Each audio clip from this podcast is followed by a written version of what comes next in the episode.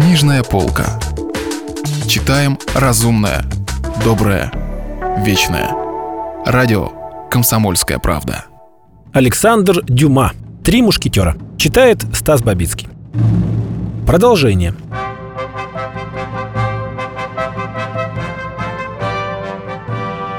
Д'Артаньян удивился.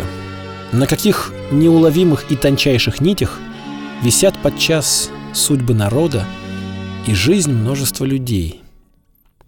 Он весь еще был поглощен своими мыслями, когда появился ювелир. Это был ирландец, искуснейший мастер своего дела, который сам признавался, что зарабатывал по 100 тысяч фунтов в год на заказах герцога Бекингема. «Господин О'Рейли», — сказал герцог, вводя ювелира в часовню, — «взгляните на эти алмазные подвески и скажите мне, сколько стоит каждый из них». Ювелир одним взглядом оценил изящество оправы, рассчитал стоимость алмазов и, не колеблясь, ответил. «Полторы тысячи пистолей каждый, милорд». «И сколько дней понадобится, чтобы изготовить два таких подвеска? Вы видите, что здесь двух не хватает». М -м, «Неделя, милорд». «Я заплачу по три тысячи пистолей за каждый, но они нужны мне послезавтра». Милорд получит их. Вы неоценимый человек, господин Рейли, но это еще не все. Эти подвески не могут быть доверены кому бы то ни было. Их нужно изготовить здесь, во дворце. Невозможно, милорд. Только я один могу выполнить работу так, чтобы разница между новыми и старыми была совершенно незаметна. Так вот, господин Рейли, сказал с улыбкой герцог. «Вы мой пленник. Если бы вы пожелали сейчас выйти за пределы моего дворца, вам это не удалось бы. Следовательно, примиритесь с этим. Назовите тех подмастерьев, которые могут вам понадобиться. Укажите, какие инструменты они должны принести, и я заплачу вам еще тысячу пистолей сверх указанной суммы.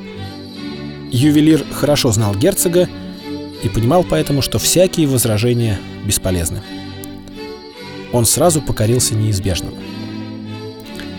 Д'Артаньян не мог прийти в себя от изумления, вызванного этим министром, который так свободно распоряжался людьми и миллионами. Ювелир тем временем написал жене письмо, попросив прислать самого искусного из его подмастерьев набор алмазов, точный вес и качество он тут же указал, и также инструменты.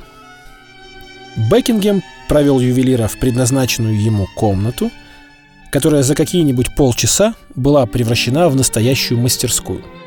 Затем он приказал поставить караул у входа со строжайшим приказанием не пропускать в комнату никого, за исключением герцогского камердинера Патрика.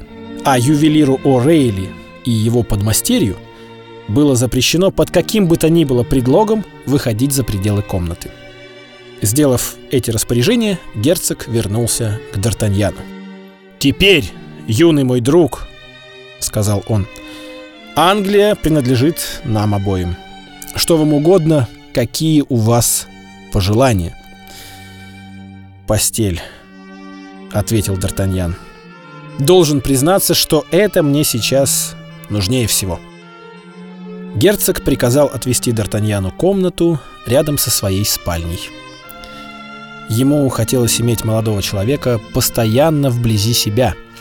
Не потому, что он не доверял Гасконцу, а ради того, чтобы иметь собеседника, с которым можно было беспрестанно говорить о королеве Франции. На третий день, к 11 часам утра, подвески были готовы и подделаны так изумительно – так необычайно схожи, что герцог сам не мог отличить старых от новых. И даже люди, самые сведущие в подобных вещах, оказались бы так же бессильны, как и он. Герцог немедленно позвал Д'Артаньяна. «Вот!» — сказал Бекингем. «Алмазные подвески, за которыми вы приехали, И будьте свидетелем, что я сделал все, что было в человеческих силах. Будьте спокойны, милорд. Я расскажу обо всем, что видел. Но ваша милость отдает мне подвески без ларца. Ларец только помешает вам в пути. А затем этот ларец тем дороже мне, что он только один мне и остается. Вы скажете, что я оставил его у себя. Я передам ваше поручение слово в слово, милорд.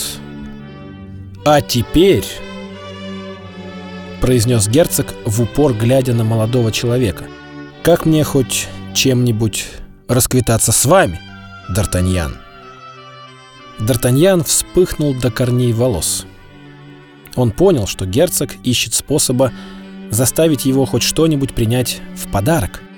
И мысль о том, что за кровь его и его товарищей будет заплачено английским золотом, вызвало в нем глубокое отвращение.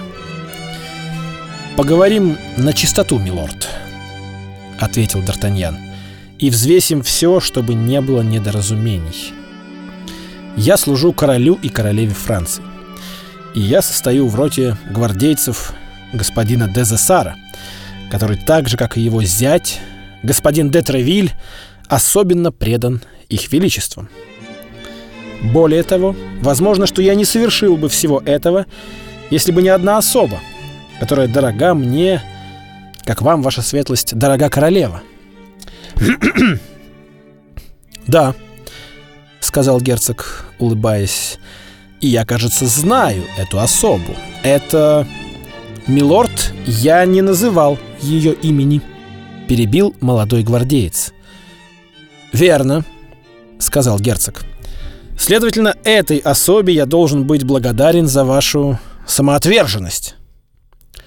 «Так оно и есть, ваша светлость, ибо сейчас, когда готова начаться война, я должен признаться, вижу в лице вашей светлости только англичанина, а значит, врага, с которым я охотнее встретился бы на поле битвы, чем в Винзорском парке или в коридорах Лувра.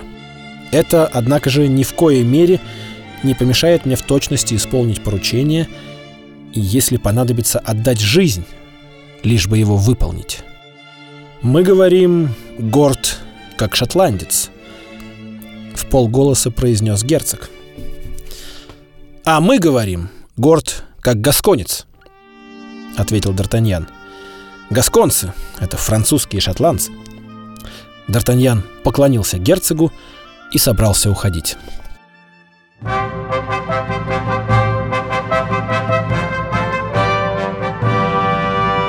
Продолжение романа слушайте завтра.